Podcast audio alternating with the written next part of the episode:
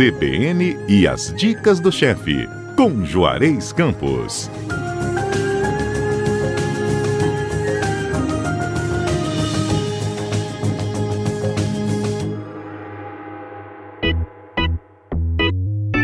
CBN, as dicas do chefe no ar, aqui na programação da CBN. Chefe Juarez conosco, já apostos. Tudo bem por aí? Tudo bem, uma receitazinha show para esse friozinho, principalmente para quem tá lá nas montanhas, tá?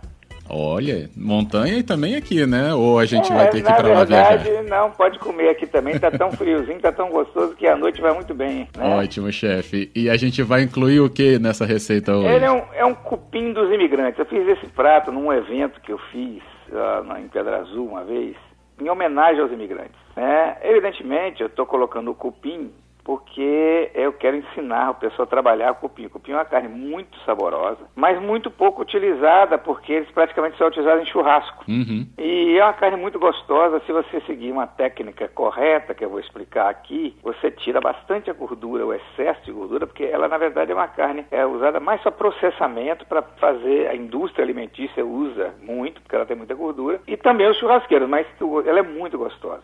Mas ah, eu quero fazer com maminha de alcatra, eu quero fazer com acém, como que você quiser, com peito de boi, com costela, dá no mesmo. Tá. A técnica é exatamente a mesma. É o que a gente chama em cozinha um braseado, que é, na verdade, um ensopado. Né? Hum. É, a, a, linguagem técnica é braseado, mas no, no, Brasil a gente chama de ensopado. E esse é na pressão. E, e vou te explicar por quê. Esse ingrediente aqui dá para, em torno de 8 porções, uma peça de cupim mais ou menos de 1,5 kg a 2 kg porque depois de cozido ela reduz bem. São quatro dentes de alho picados, uma cebola média, uma cenoura pequena descascada e picada, dois talos de aipo, uma folha de louro, uma colher de sopa de extrato de tomate, uma garrafa de vinho tinto seco, é, um ramo de alecrim, dois, duas folhas de sálvia, uma colher de sopa de trigo, 500 ml de caldo de carne, se não tiver para botar água, não tem problema nenhum, sal, pimenta do reino a gosto, azeite, um maço de salsa e meio maço de cebolinha picados. A primeira coisa quando você compra o cupim, ele vem um, uma gordura, ele, é, ele, tem muita gordura entremeada e externa. Então a primeira é retirar o excesso de gordura visível, essa que está externa. Uhum. Tá? Aí você faz uma marinada, temperando ele com sal, pimenta do reino, alho, cebola, aipo, cenoura, alecrim, salve e o vinho. Deixa marinar de véspera. Né? Se fosse uma maminha de alcatra, você faria a mesma coisa. Se fosse um lagarto, você faria a mesma coisa. Né? Se for um lombo de porco, se for um pernil de porco, você, você pode fazer isso até com frango, né? Tá.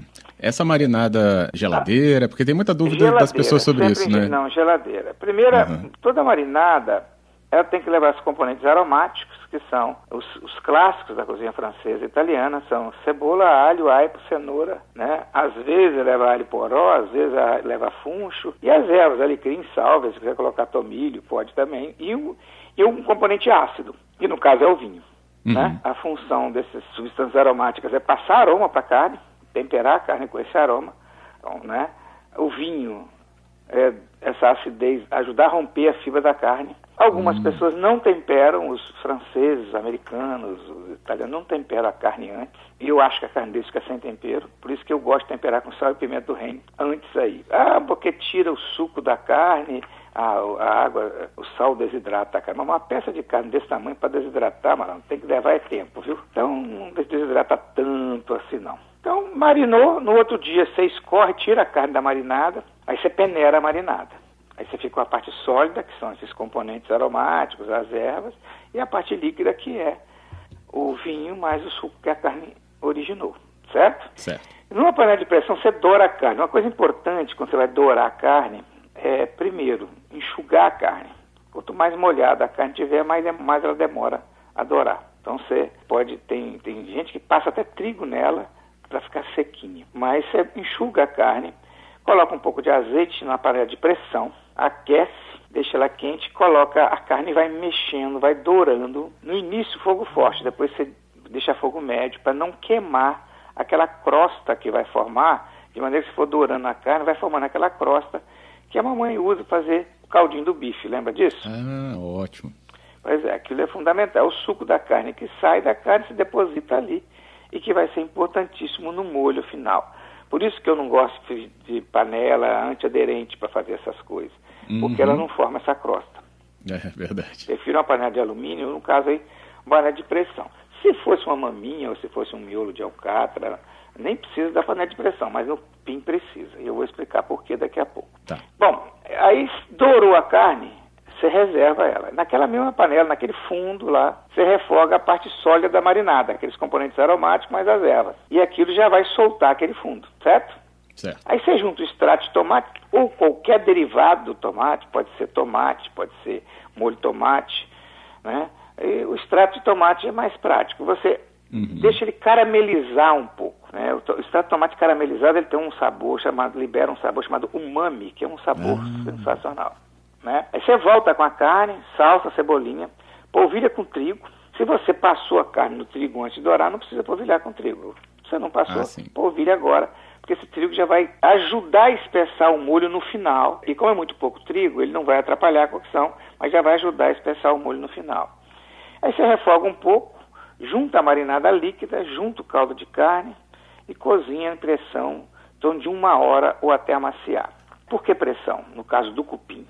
Ah, para cozinhar mais rápido. Também, lógico. Mas não é, o cupim especificamente não é por causa disso. O cupim, ele é muito cheio, é, cheio de gordura, tem muita gordura. E, e descobriram que quando você cozinha na pressão, a pressão aperta ele e faz ele botar a gordura para fora. Ah. Grande parte da gordura para fora. Por isso que eu falei lá, na, lá atrás que ele diminui de tamanho. Ah, verdade. Tá então, quando você cozinha na pressão, a pressão pressiona ele e ele cospe essa, esse excesso uma, bo uma boa parte desse excesso de gordura para fora. Também uhum. não pode ficar sem gordura, não perde sabor. Mas uma boa parte ele bota para fora, tá certo? Nada por acaso, então, hein? Uma boa, exatamente. Uma boa parte dessa gordura, ela vai para o molho. Essa, ela sai e vai para o molho, lógico. E aí, é, quando o cupim está macio, se não tiver, depois de uma hora você bota para cozinhar mais. Se precisar botar mais líquido, bota mais líquido. Você retira ele da panela e coloca na geladeira. Ah, é? E você vai ver também por que, que é importante ficar na geladeira. Muito bem. Aí você peneira o molho, coloca o molho no freezer. O que, que vai acontecer? Aquele excesso de gordura dele hum, vai, vai subir. subir. e vai endurecer. Uhum. Aí você vai retirar o excesso de gordura dele. Então o molho vai ficar praticamente desengordurado. Você tirou aquele excesso de gordura, aquele peso que daria no, no, naturalmente nele. Tá certo? Uhum. Então, essa técnica te permite isso. Aí, você aquece o molho, verifica a textura, se precisar reduzir o molho, você ferve um pouco mais, acerta o tempero do molho, o molho está pronto. Aí você fatia o cupim frio. Por quê? Porque se você pegar ele quente e for fatiar, ele esfarela todinho. Ah, tá. A fibra, né? Então, quando você deixa ele frio, ele endurece por causa daquela gordura que ele uhum. tem, que sobrou nele. Aí você corta como você quiser contra a fibra e reaquece ele no molho. Outra coisa interessante que perceberam: quando ele cospe a gordura dele para fora, ele libera espaço intercelular entre as células. E aí, quando você reaquece no molho, o molho entra e ocupa parte desse espaço. Então, ele recupera toda a suculência por causa disso. Entendi. Entendeu? Porque que muitas pessoas condenam a panela de pressão, mas não sabem que muitas vezes ela é extremamente útil. Uhum. Né?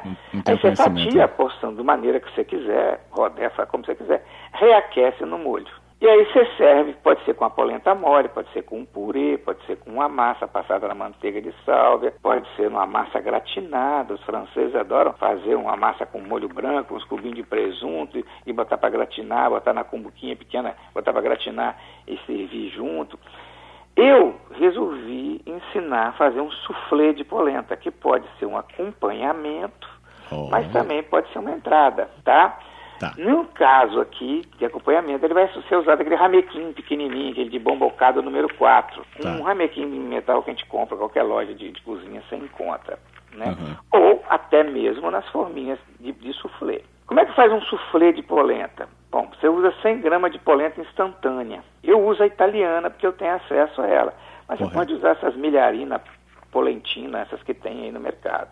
A italiana é muito melhor, mas nem sempre se encontra no supermercado, tá? Mas instantânea. Duas xícaras de leite, três colheres de sopa de grana padano, uma colher de sopa de manteiga e três ovos, separado clara e gema. E sal. Uhum. Você faz uma polenta normal, com essa, o leite mais essa, esse fubá instantâneo, né, a farinha de milho. Ele é, geralmente é muito simples, ele começa a ferver 5, 6 minutos, você já está fervendo e já está praticamente pronto, né? Aí você transfere para um bol, uma vasilha, e uhum. deixa amornar. Tá. Né? Mas ainda ela vai ficar aquela polenta molinha ainda, né? Aí você junta o grana, tá dando, mistura, Sim. junta a gema. Por isso que amornar é importante. Se você não deixar amornar, você pode juntar até o grana, assim que tirar do fogo, você pode juntar o grana para ele até derreter. Mas para botar a gema tem que amornar.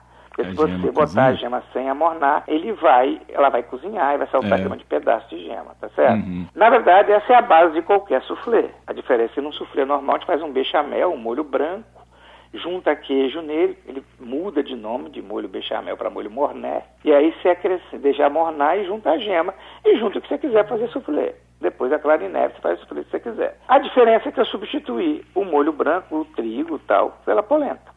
Tá certo? Aí acrescenta a clara neve da maneira apropriada. Um terço dela se acrescenta e mistura, e os outros dois terços se acrescenta aos poucos, mexendo de baixo para cima, para você não perder aquele ar, hum. para você ficar aerada. Você pega os ramequins untado com manteiga, pode ser ramequim de risoto, pode ser bombocado, como você quiser, tá? E assa num forno pré-aquecido a 180 graus até dourar. Leva de 20 a 30 minutos. Quando ele dourar, você tira e desenforma que ele tá, ele solta muito fácil. Aí você serve o cupim fatiado, com um molho em cima, um enfeitinho, o que quiser, um broto, uma salsa crespa, o que você quiser. E na frente dele você coloca esse soufflé desenformado. Fica parecendo um bolinho, sabe? Um bolo pequenininho. Hum. Né? E fica muito gostoso. Eu já estou adorando, porque é, é um prato que dá um tem sabor aí que vai explodir na gente. É, é, dá um pouquinho de trabalho. Aí eu não gosto de cupim, não quero cupim, tudo bem, faz com a maminha, pode fazer até na pressão também. É, pode fazer com miolo de alcatra, pode fazer com baby beef de alcatra, pode fazer com peito, pode fazer com costela, pode fazer com rabada, o princípio é o mesmo, né? Correto. E inclusive essa de colocar na, na, no freezer, o molho, é, para qualquer carne que tenha um pouco de gordura, é bom fazer isso. Um lombo de porco, um pernil, que seja.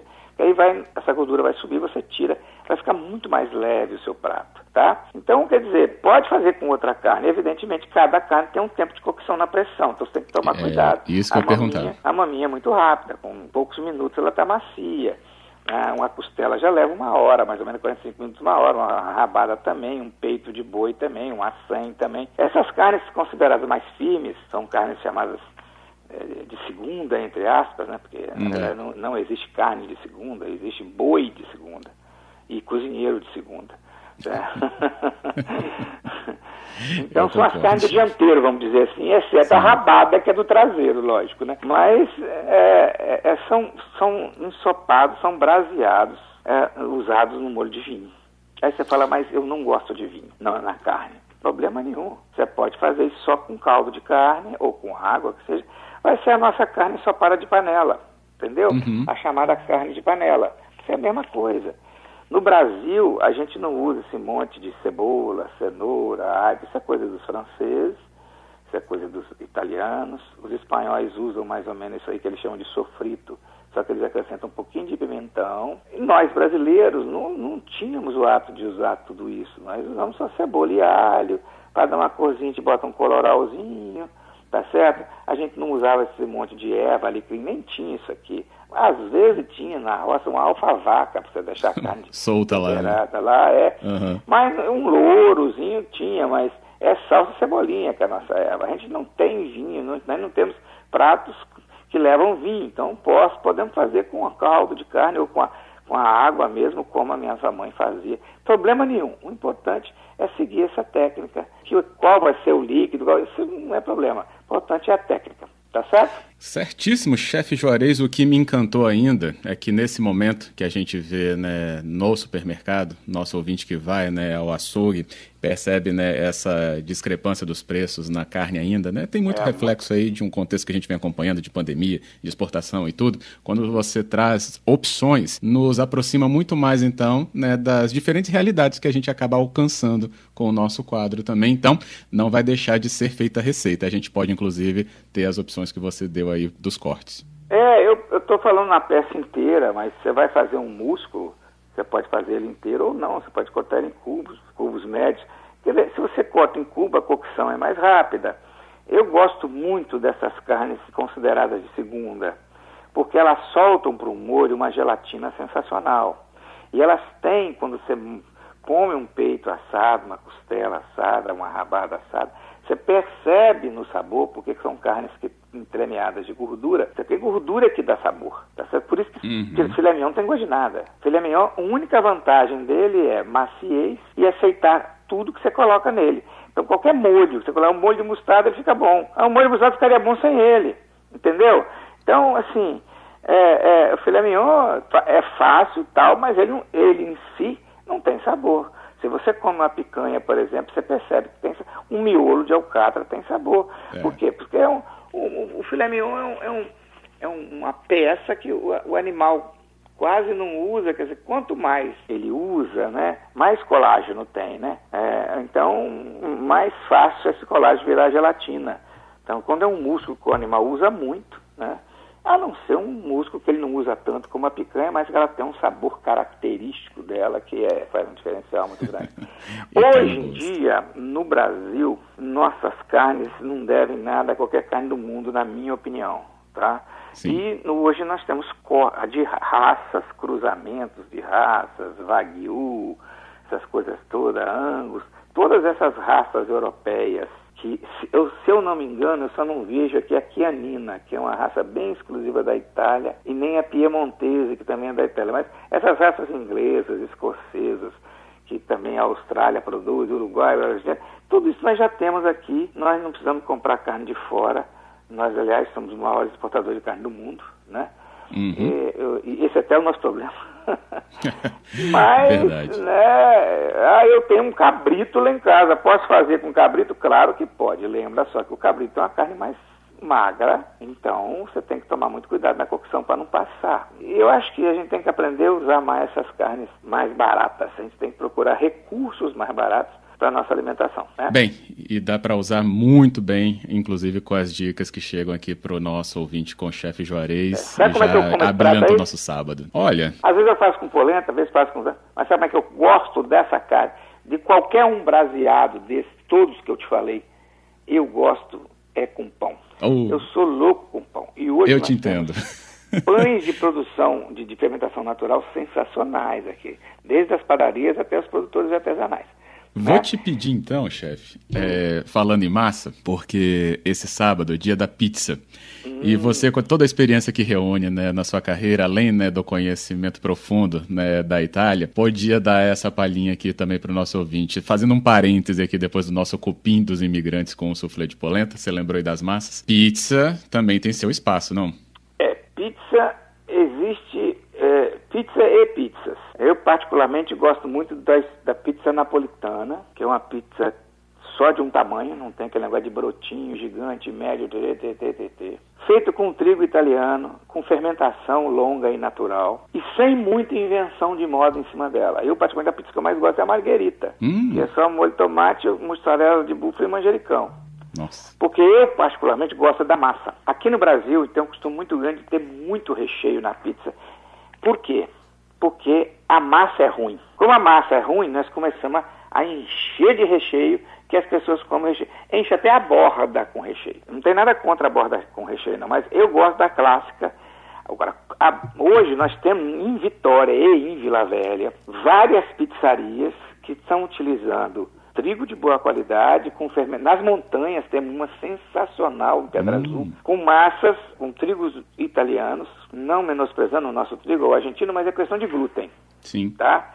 Então esses trigos, eles tem, você coloca uma fermentação natural, deixa ela muito tempo e essa massa dá uma leveza, bota na sua boca e desmancha. Não fica aquela pizza que você come, fica empaturrado, fica te dando refluxo, te dando Entendi. azia, por causa do fermento químico.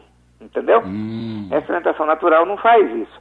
Aí, quando você pega essas massas, a massa é leve. Você, você come uma pizza de 20, 25 centímetros sozinho e não, fica, e não fica empaturrado, entendeu? E produto para colocar em cima, cara, você, no Espírito Santo você tem frios maravilhosos produzidos nas montanhas, você tem queijos produzidos pelas montanhas, e a própria indústria alimentícia nossa de laticínios é de excelente qualidade. Dá para brincar a beça em cima. Né? Então, eu, eu, eu, gosto de pizza, eu gosto muito de pizza, mas eu gosto da massa da pizza. Então, quanto menos recheio, para mim, melhor. Tá Diferencial. Tá Ótimo, chefe. Nossa, adorei. Eu te acompanho na Marguerita, assim. Vou até deixar a pergunta aqui para Fernanda Queiroz. Fernanda ah. Queiroz, ah. responde aí qual é a pizza que você gosta, hein? Você Eu e o chefe Juarez queremos saber. Sabe com, por que, que chama Margarita? A Fugiu da minha memória. Margarida, a rainha Margarida. Isso. Ela foi, era rainha da Itália, ela foi visitar Nápoles e pegaram o melhor pizzaiolo de lá para ele fazer uma pizza para em homenagem a ela. Tá aí a explicação. Chefe, isso não foi nem um quadro, isso foi uma aula que vai ficar disponível inclusive para o nosso ouvinte aqui no nosso site cbnvitoria.com.br. Eu diria que é uma conversa com uma aula junto aqui é, que a gente um trouxe. Hoje eu recebi um elogio, hoje, eu recebi um elogio sensacional de um funcionário de um supermercado aqui que falou que ouve muito a gente. O nosso programa é light é leve. Não fica falando só de receita, titi, titi, e fazendo, dificultando as coisas para as pessoas fazerem em casa. Ao contrário, a gente procura simplificar e o nosso papo é leve. Então dizer que está no carro e fica ouvindo aquilo e ele se diverte pra caramba. e eu agradeço é, fielmente é? aqui ao nosso ouvinte também e principalmente por você, chefe Juarez. Obrigado, Obrigado por hoje, hein? Obrigado, irmão. Um abraço, um beijo para todos os nossos ouvintes e um bom final de semana para todo mundo. Bom final de semana.